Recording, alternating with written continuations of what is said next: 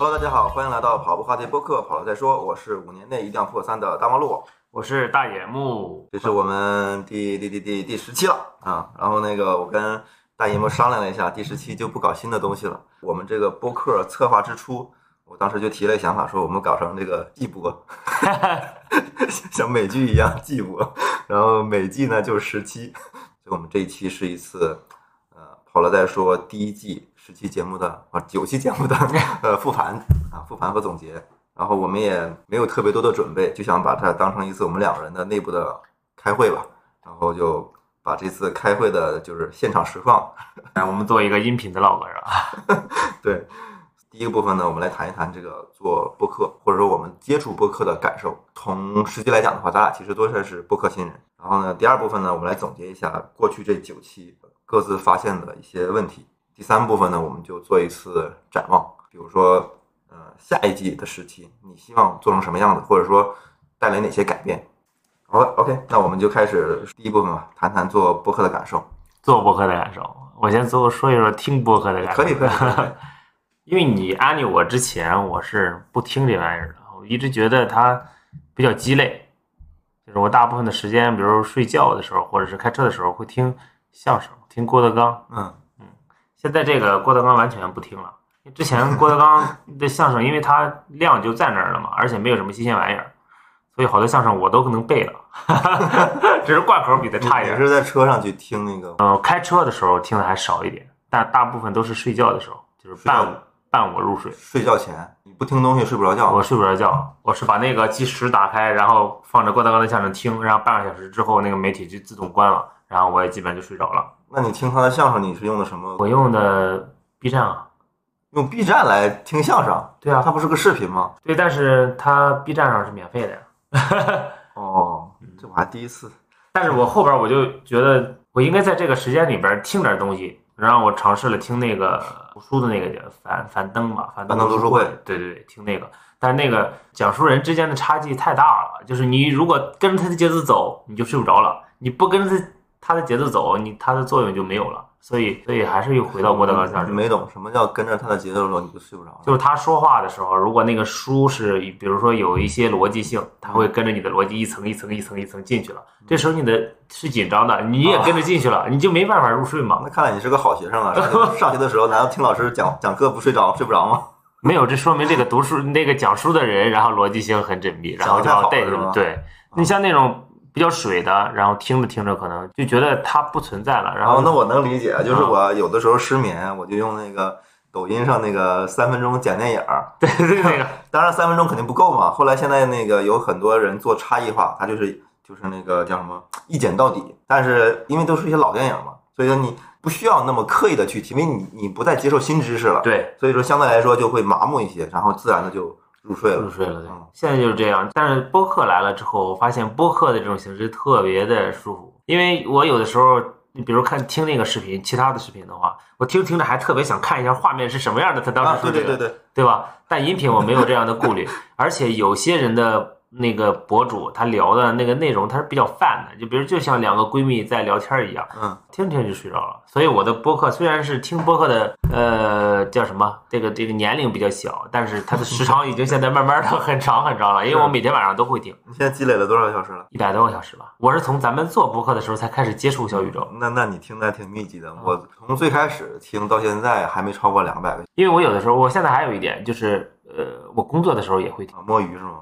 对，也不算摸鱼，你我工作的时候也是，因为我是敲代码的嘛，嗯所以有的时候也是你需要把那个逻辑集中到你的那个嗯，那个那个键盘上。它会帮你专注是吗？对，它不是会让我专注，它会它会让我不那么专注。就是有些工作虽然是也是敲代码，但是它不需要那么强的逻辑性，所以你可以放松的敲，因为那个那个那个那个可能就是一个它不会影响你的工作，比如出错之类的吗？敲错了之类的。啊，这个不会，这个不会。但是它有些逻辑，它因为它是算法性的，你必须沉浸在里边儿，然后把它解了。你确定你老板不听我们播客吗？啊，没没问题的，不影响工作的，不影响工作量的啊。这个我我其实试过的，但是因为我的工作更多的是文字类的工作和策划类的工作，就是听东西会，就是听音乐还行。嗯我啊我听音乐还得听英英文的，就是听不懂听不了，懂，对对对，听不懂，暴露了。听不懂的话就不会干扰我。你要是听得懂的话，就很容易就干扰我。如果说听播客类的那种，呃，思辨性很强的，就是深度很强的东西的话，就更更会干扰我了。不行，我听音乐不行，我一听音乐我就要唱，一而且必须要出声的那种唱，所以我还控制不住。所以我觉得播客特别极大的就是让我这个睡眠也好了，然后工作的时候也多了一个色彩，所以我现在都离不开播客，真离不开。哎呀，这个小宇宙在给给我打钱，知道吗？这我我不仅那个，呃，让一个人成为了创作者，还让一个人成为了深度的听啊，众。我最近把想把这个小宇宙安利给我媳妇儿呢，但一直没有成功。但是我在想，你当时安利给我的时候没那么费劲呢，你告诉我听一下，我就。我觉得这不一样，因为因为我当时拉你入伙，你作为创作者，你就被动的不得不去了解。但你媳妇儿不一样，哎，你媳妇儿作为枕边人，都对你的事业一点都不感兴趣吗？她听不听我们？她听吗？我回头问她一下，听不听我们的播客？哎他心里眼里只有王一博。王一博，对对对，希望他不要翻车。好吧，那我们再谈谈这个做博客的感受吧。做播客其实就刚开始的时候，还是确实有一个那个听自己的声音特别的不舒服，是极度不舒服。是是是，就是你是催促了我好几次，我才把第一期的播客完整的听完。我是羞耻感。对 对，就感觉自己没穿衣服挂在那儿，然后你告诉我，你去看一眼，然后我我听了好像听了三段，然后慢慢的把它听完，听完了之后再往后的时候听到的就是一些问题了，然后但是还是每期基本上都听，对，咱俩虽然没交流这个问题，但是我我最开始也是，我第一期是没听的，你知道吗？啊就是我的内心的感觉，我自己我不能听自己的声音。但是你剪呢，你得剪啊，对辑啊，对我我剪的时候我就已经我就已经很难受了，你知道吗？但是我第二期、第三期我就已经呃好多了，因为我还要听一听自己剪完的结果是怎样的，就是我来呃虽然没有像这么正经的复盘，我还是要听一听那一期咱们聊的怎么样，然后剪的怎么样，然后再看看观众的反馈、听众的反馈是怎样。所以我后来就没这个感觉了。你现在还有这种感觉吗？没有了吧？我现在我现在没有了，对，这个这个其实很容易度过。其实这个，我觉得这好像是很普遍的，就很多人都没办法听自己的，无论是唱歌也好，还是说话也好。一方面就是觉得，哎，那个声音怎么跟我自己听自己声音那么不一样？对，你看之前那玩意儿，就是你眼里的自己，别人眼里的自己，就这个声音也是你眼里自己的声音是什么什么样的，然后一听，然后就接受不了了，这肯定不是我的声音。呃，对我我那个，哎，你要说说到那个播客，其实我还没有这个缘分的吧，因为我大学的时候，我的学长还拉过我做过一期广播剧，就是你在里边有角色，然后我们应该是一二三加上那个我学长，应该是我们四个人录了一期广播剧，那剧情都是啥我都忘了，就是连这件事情我都忘了很多年了，但是咱俩做播客的时候，我想起来啊，原来我搞过这件事情，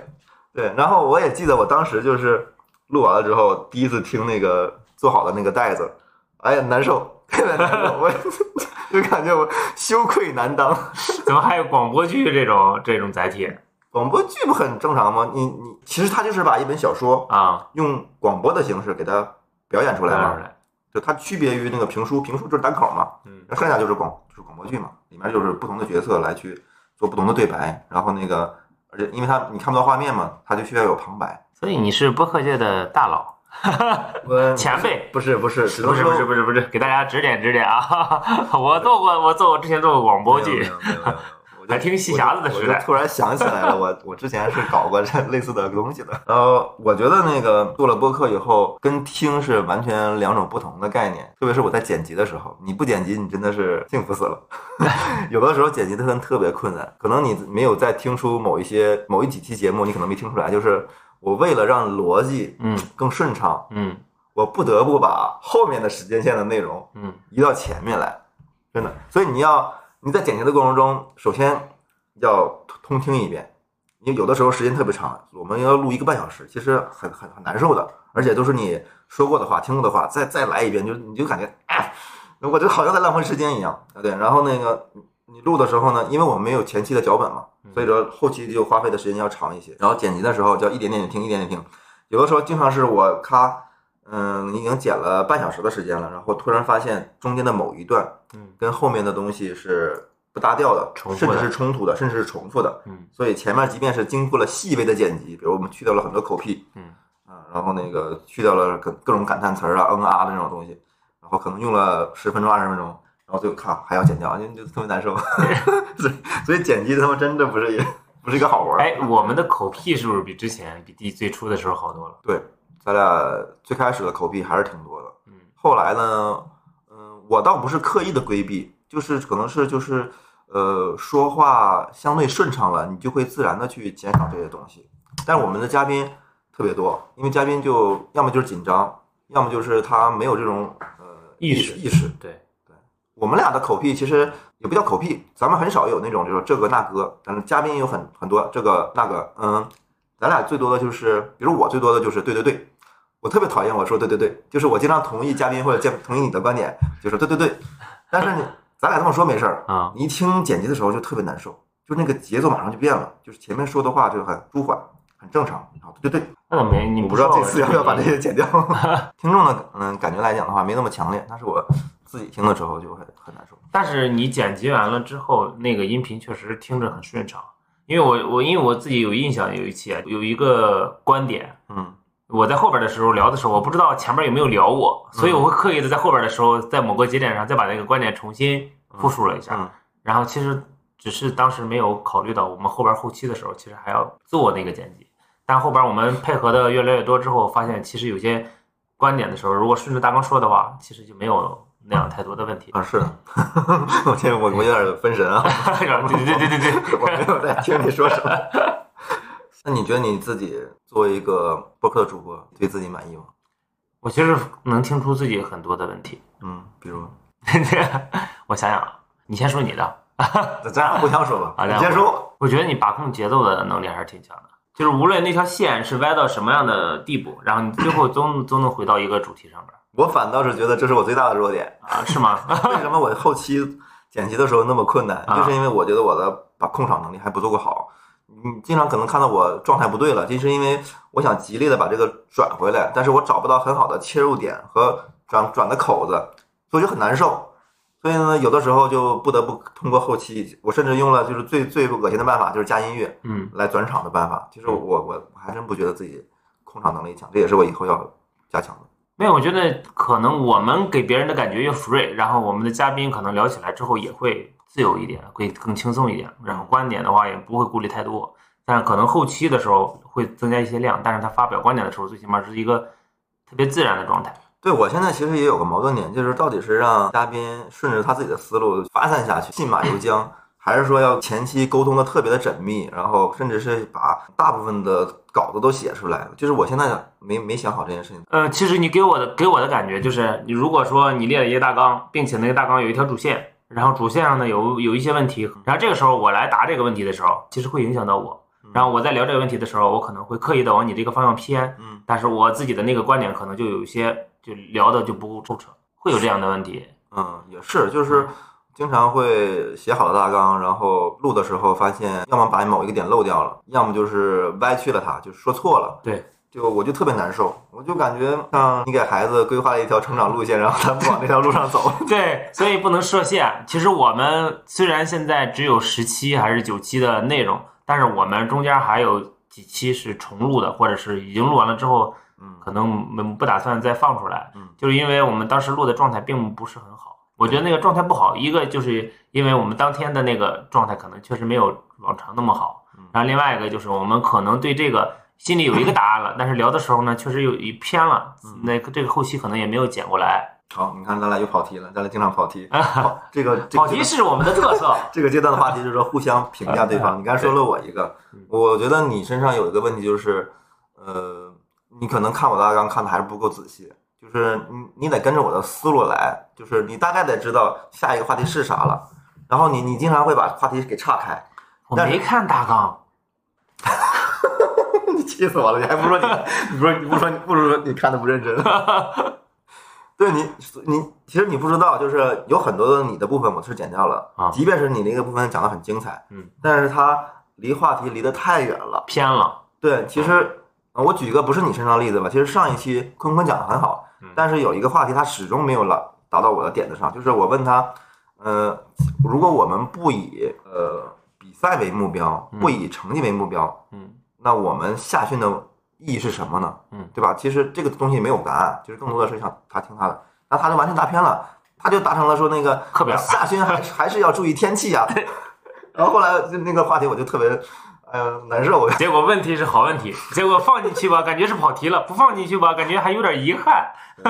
这也是我自己意识到一个点，我做的功课还是比较少。我觉得下次我就把那个把大纲提前准备好，然后打印出来，你一张我一张看着。不不不，那那样不行。我我觉得最起码是，我觉得我应该自己做一些功课，做足一些功课。然后呢，我知道你那个主线的节点，然后我再把我功课里的内容，然后按照我们聊天的节奏，然后插入到那个你的那个时间主线上就好。因为我做的功课太少。然后另另外一个就是我前面就写，我为了刻意让氛围就是不那么荡，然后或者我就我就会自己会在那个语言上啊，就比如声音会变大，或者是会凸显自己现在是一个很兴奋的状态，但其实可能没那么兴奋，就是可能有那个演的成分，但是我后边听的时候是自己不是很舒服，就是我在。表达自己的观点的时候，或者这个观点是自己强烈认同的时候，我希望那个情绪和那个我表达的东西还是能处在一条线上，而不是。行吧，那我们就直接进入第二部分吧。我觉得那个总结各自的问题，其实也是在总结这个节目本身的问题嘛，因为我们俩就是节目的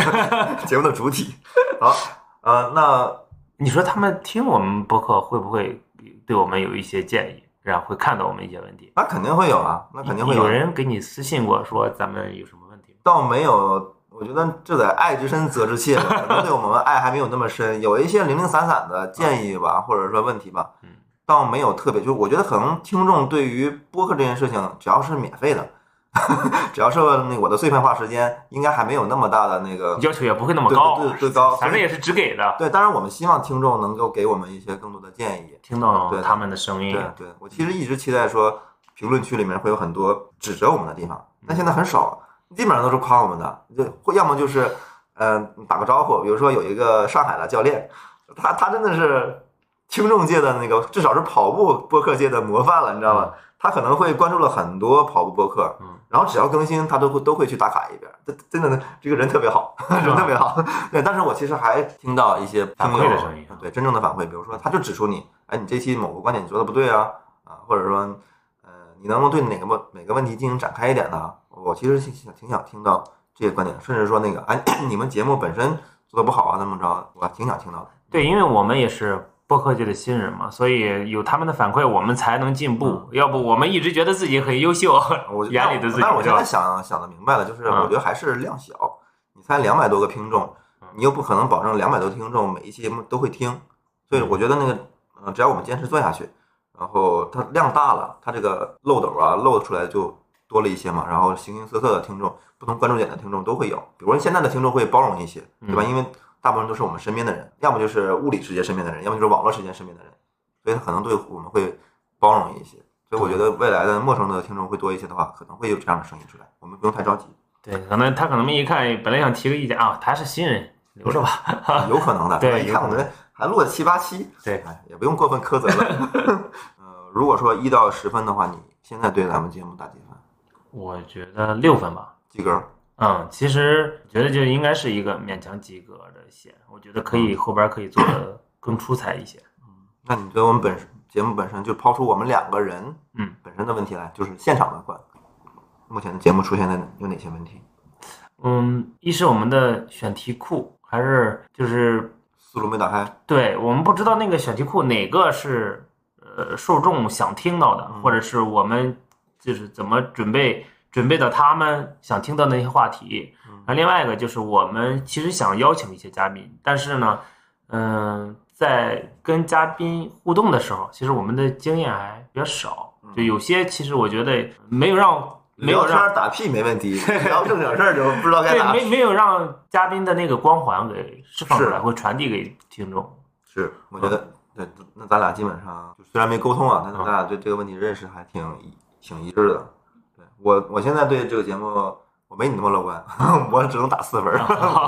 我觉得，因为因为你也听了很多博客，然后我也听了很多博客，我不强求跟那些专业播做博客的比较，对，我就跟那个性格的博客比，我觉得我的差得太远了，差太远了，还有很条很长的路要走。然后我觉得现在很大的一个问题就是，可能还是有点懒散，还是有点懒散。如果出一档好的内容的话，无论它是文字形式的，还是视视频形式的，还是音频形式，还是要做相对充分的准备的。比如说我要是做一个个人的微信公众号的自媒体的话，我我要写一篇文章，那我的准备工作一定是现在的准备工作的十倍不止。你要搜集大量的资料，因为你落笔的每一个字都要是严谨的、相对的正确的，然后那个文章之间段落与之间之间转折是要合乎逻辑的，对吧？但是我们聊天儿这个氛围太轻松了，所以说就导致了我们可能觉得啊没没那个必要。所以我我我自我检讨就是前期的准备不够充分，也导致了你刚才说那个问题，就是很多嘉宾没让他出彩，出彩。对我，因为我们为什么要请嘉宾？那一定是认为这个嘉宾身上有出彩的东西。对，那如果这个嘉宾，呃，录制完成了，但是可能大家对他的感觉没那么强烈，或者印象没那么深刻，那一定是我们的问题。那一定是我们没有在前期准备或者说沟通的时候把那个点给抓出来啊，或者说把这个录制的现场这个氛围搞得很放松，对然后让他发挥来。所以我觉得这两是两个，嗯、目前是最迫切的问题。第一个就是准备的再充分一点，就是哪怕我们降低更新的频率，也应该更认真的对待。所以我我觉得我自我要求就是说，咱俩商量好选题之后，然后我要做更充分的准备。当然不是说要写逐字稿，但至少要让这个话题就是流淌下来的时候，它是一个很丝滑的这样的一个。对它的流程最起码是细致的。对，然后那个咱们两个人都要做相对充分的准备，对，就是不能完全靠现场，完全靠现场。这个对，就比如我们今天我们录这个播客的选题啊，或者什么，可能就一天之内选题准备，然后直接就开录了，嗯然后你可能下午晚上就剪辑完。我我觉得这是这个媒介形式赋予的我们的一些嗯特点低低门槛。对但是我们能不能因为这个低门槛然后反而放松了自对自己的或者放松了对质量的要求。嗯然后还有一个就是我我可能理稍微理想化一点吧，我争取让每一期节目最终中转化成一个文字版本的，它就要求了你这个这一期内容有亮点、有逻辑，然后有这个话题的探讨空间。所以我想冲着这个目的去。如果说这期节目最终能批文成一篇合格的文字的话，那一定说明这篇这这一期节目做的 OK 了。你不要说大话，我说这很费时间精力的。我知道，我知道，结果我们本来一周一更，然后结果三周没更，他还在写文字呢。不不不不不是我我我只是说用这种方法去指导我们，我是这个思路，我不可能要求我每一篇都写出来，这个确实没那么多时间精力，还要还要上班呢。那还有什么问题吗？你还能想到吗？就是我们复盘吧，现在复盘的问题还不足够多。我们我们说了准备的事情，嗯，我们也大概说了一下跟嘉宾沟通的事情，然后也也说了一下我们各自的一些身上的问题。你觉得还有什么问题？我发现很多那些比较火的博主啊，嗯，他们总能拿到一些热点，然后就说，比如说吉利马拉松，他就聊吉利，然后 Coco 出事儿了，他可能就会顺道聊一下 QQ，就是他可能跟这个观点不一样，但是会他会标题上可能会你是想说蹭热点吗？我不是说蹭热点，但是我们其实也是有一些赛事的，就在我们播客期期间，我们有的时候，呃，然后邀过来嘉宾，然后参加了赛事，我们顺道就聊了赛事。嗯，但是我们可能没有没有那个嘉宾来过来，但是我们也可以聊这个赛事，比如吉利马拉松，比如那个幺六八，其实都是在我们的呃播客的这个圈那我想。问一下，你啊为什么觉得这个事情是有必要聊的呢？我觉得跟别人分享一下跑圈里的事情，也是也是我们的一个，也是一个窗口嘛。就是可能别人在听我们的，可能就关注了一个跑步的博客，就是我们的嗯。然后他在我们那儿呢，除了了解了一些跑步的干货之后，他也知道哦，北马要报名了，类似于这种。啊，我明白。嗯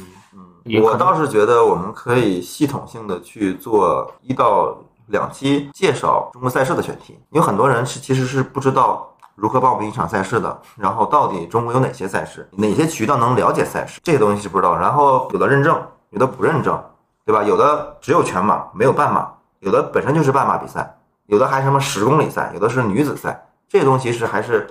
挺纷繁杂乱的。对也也许也许它单独成为一期选题会价值更高一些。就比如说你的你最开始就是，你如果是一个刚刚跑步的人，或者跑步他至少没有参加比赛的人，嗯他可能就会有一些个念头说，那如果我要参加比赛，比如说你像咱们是混各种跑团，嗯所以可能这种信息会被动的去接收，就没那么大的信息接收的成本。对，有很多人是自己跑的，像我的在北京的很多呃以前的同学和同事，嗯，嗯，然后因为我跑步之后，他们会跟我交流，我发现他们其实对跑步这件事情接受的信息渠道特别窄，因为有很多人是不像咱们住这种成熟的小区，他们可能就是在某个老旧小区里面租了一个合租房，嗯所以他其实周边是没有这个跑步氛围的。所以说，可能我们要把这个事情系统说一下的话，可能有人就会跃跃欲试。对，就是我们的选题可以可以再宽一些，就是多一些这样的选题吧。嗯嗯，对，我觉得我们应该有更多的方式来获得做什么选题的这样的一个渠道，就是人家有跑友群啊，这个问题其实我一直想问你，咱们是不是可以建一个跑友群了？然后跑友群里边因为很实时的就能反馈了，太少了。我觉得我们现在才两百多个。计划呢？我计划我我原本的计划是做到五百个听众的时候再做粉丝，我觉得可能才有一点点意义吧。当然我，我我们也听听这个目前的听众的一些意愿吧。如果说呃还挺有意愿的，比如说能凑上十个人，先做起来也未尝不可。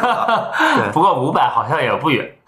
五百的话，我估计我们现在现在我们做了十期，嗯，嗯、粉丝应该能做到二百八九了吧？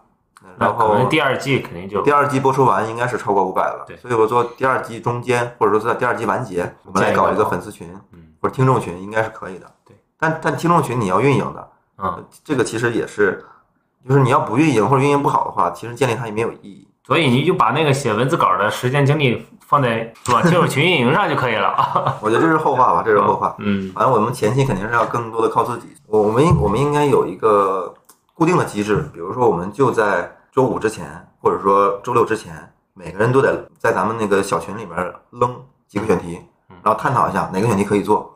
而不是说现在现在有点单方面的依靠我的 视野了，我的视野我发现我不不足够了。虽然有很多关键词是可以做的，但是发现我们没有那能力做。没有那么多的话题性可以可以去聊延展对对，其实我刚才你一说的时候，我又想到了一个，就比如说咱们的那个黑老师，他从零四年开始跑马，他跑了好多好多场马拉松。嗯然后其实我们可以纵纵纵向的，就是不同地域的马拉松对比，还有那种像密马拉松。嗯然后他今年的机制是那种，就是如果你前面四届密马拉松都参加了，然后这一届密密马拉松你是免抽签儿的。所以有些人从密云马拉松第一届开始，五届就每年都参加，就可以给他来一个纵向的对比，然后聊一聊密码的成长，类似于这种的，嗯，我觉得也挺有意思的。嗯，对，那这个这个话题应该也挺有意思，它其实能够见证一个人和某一个赛事的成长。对啊，我们国内马拉松的成长就是一个一个赛事的成长，一个赛事的成长就是我们跑跑友心里边的口碑慢慢的在变化嘛。嗯，好的，那我们就直接进入到第三个话题吧，就是，呃，这个节目未来的一些展望吧，无论从节目本身嗯，还是从咱们两位主播的一些想法吧。嗯比如说，我现在有个想法，就是说我们俩未必说一定要绑在一起去录节目，你将来可能去天津或者去哪儿嗯，或者说你去参加某个赛事，你在赛事期间可能就遇上了一个大佬大佬嗯，对吧？你可能就就地就地就跪在那儿，我给你磕一个，你给我录一个播客吧。对，我觉得，对我觉得这样的话，呃，会增加我们的内容的丰富性，然后，呃，也也分别锻炼咱两个人就是独立面对嘉宾或独立面对选题的时候处处理的能力，能力。嗯，对，这是我的一个就是在在咱俩咱俩分工上的一个展望吧。然后再一个就是刚刚也说过的，就是在节目内容质量上，第一个就是前期的准备要更充分一些，然后咱俩的沟通要更紧密一些。嗯嗯，然后在前期准备的越多，嗯你在执行的时候就越轻松，嗯，包括在后期剪辑的时候越轻松。其实我们沟通挺紧密的。我我发现我聊天记录里边，除了跟我媳妇儿聊天，就是跟你聊天多了，这是无可厚非的。呃，你已经占据了我很大的精力。媳妇儿吃醋了是吧？没有，其实我想我在想，你刚才在说打四十分或者六十分对我们的播客的时候，其实我对我们的播客还是比较乐观的。其实我觉得他在一个比较健康的成长线上，因为我们其实对我来说啊，我是花了很少的精力在这个播客上面的。嗯。但是其实我的参与度还是挺高的，嗯。就是因为因为每一期的内容你在付出了很大的亮点嘛，因为你我感觉还没有完全发挥出我的优势来，嗯。就是 你一直给我塑造一个严肃跑者的人设，其实我应该把那些内容，然后确实在选话题选中之前，我应该把那些内容再精华缩减一下，然后站在我的视野里边做一些输出的这。这也是我为什么呃鼓励你去独立做节目的一个 目的，就是我觉得你只有嗯相对独立了，然后你才能够更重视自己，或者更重视这期节目本身，你想要呈现出什么东西来。对，这我也确实需要，确实需要，就是那个功课可能花费不了我太多的精力。然后但是只要把那个心气儿放在那儿，然后后边的节目肯定会更更顺畅一些。还有什么吗？该你了啊！我刚才都说很多了，我说一方面是希望我们俩呃可以尝试独立做节目，然后在前前期的准备会更充分。其他的我我比如说周更这种愿望，我觉得仅仅是个愿望嘛。最开始想的应该挺简单的，后来发现，嗯，你工作一忙或者说家里有事儿，其实想要保持周更还是挺困难的。有的时候人的惰性还是挺大的，即便即便没惰性的时候，有的时候你希望，哎呀，这一这一整个周末能不能留给我自己？是，我也发现了，其实我觉得我们的存量应该再多一点，嗯就是尽量的啊，对不断更。对，就是嗯就是刚才咱俩那个录之前说的，就是说我们尽可能够把选题准备的多一点，然后每一期那个每一次能最好录两期，这样会更从容一点哎，点。我上次听到一个声音，因为你叫大野木，呃，不是你叫大王路，我叫大野木嘛。嗯结果那个有一个那个那个那个那个听友，然后管我们叫张大大，我感觉在骂人一样，为什么要张大大因？为我姓张啊，你也姓张，谁呀、他怎么知道咱咱俩的姓氏？啊，对，私下里张大大，什么烂梗？确实，咱俩都姓张。张大大，我们应该是说我我和大野木是，以及大大大破节，我们是三兄弟。对，大张大大也太 low 了吧？算了，不能这么说，万一有张大大的粉丝来砍我们了。咱俩没粉丝，没事儿的，你就放开聊就行了。畅想一下，将来我们这个节目的嘉宾是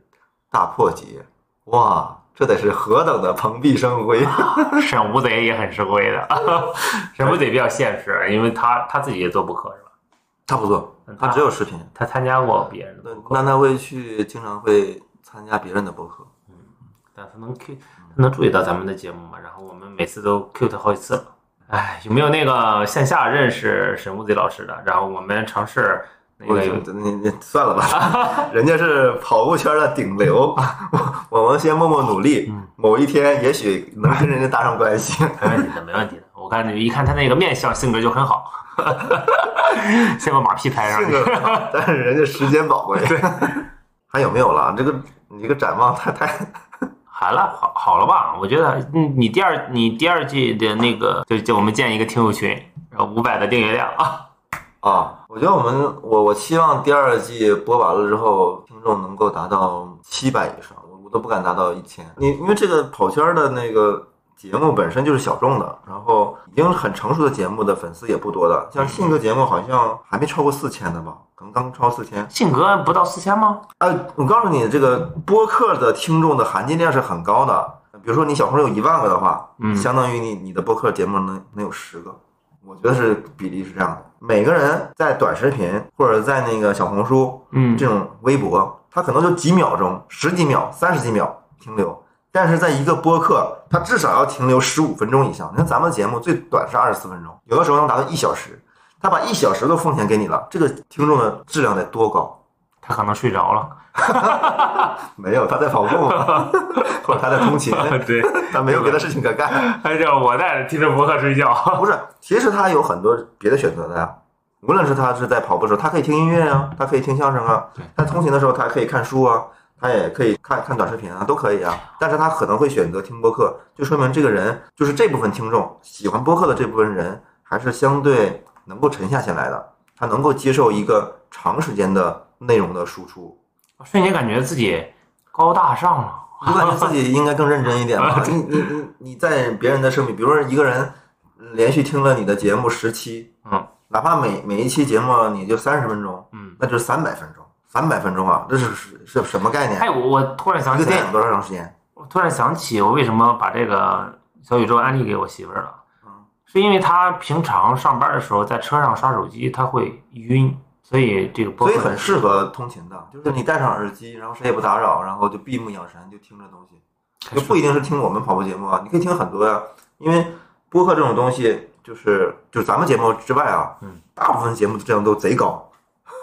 那个内容的信息密度贼高。因为比如说我挺爱听那个一个鲁豫的节目，就是我通过他的播客才知道他这个人对电影了解那么深。然后虽然我不是一个电影迷，但是我通过他听他的播客，就是短短的半小时啊或者一小时之内，能够接受到大量的经由他分析转化来的东西。就怎么讲，就是发现他是一个特别有魅力的人，对，就是很有多面多面另外一面就。跟就跟我们在荧幕上看到他那个主持节目的状态就不一样了，因为他要他本身也很多梗嘛，然后也有很多人黑他嘛。通过播客这种，能在那么长的时间内听他滔滔不绝的讲，你说你这个人有东西，太有东西了。所以说，无论是呃播客这种形式去输出节目、输出内容，还是说通过播客来去听内容，这双方都是一个特别认真的这样一个创作者非常认真，然后听众非常认真，大家都付出了时间了，很长的时间。啊，另外一点，我觉得我们在进步的是，我们配合的默契度比之前要好很多。是不是我比你媳妇儿要更？我们两个沟通的太紧密了。好了，那我们这次其实就是我们两个人的开会，然后也算是有一期节目吧。为什么我愿意把这个咱俩开会这个过程录下来，然后当成播客呢？其实我是希望听众能够感受到我们的诚意的，我们不是随便录录的。虽然可能我们能力不够强，然后可能节目质量不够好，但是我们俩已经在努力了，在努力进步。对，并且希望我们未来还要更加努力。对，所以这是我们的呃想要把这期节目播出去啊、给你们听的一个原因。当然，如果你们真的听到了现在，我们是非常非常感谢的，然后也非常期待听了这期节目的听众能够给我们提提供很多建议啊、或者意见，怎么吐槽都都 OK。我们现在非常非常需要反馈。对什么样的声音我们都对想听到。对，就是如果你做一个音频，或者做个视频也好，还是做一个呃文章也好，你肯定是最关注的是评论区大家在写什么嘛，吧对对？我们做播客也是一样的我们。收尾了没有？是不是要收尾了？马上收尾，好，马上收尾。好，呃，那么本期节目就到这里，呃，欢迎大家关注我们的节目，把我们的节目分享，然后也希望大家能够给我们反馈，给我们留言？拜拜。拜拜拜拜拜拜。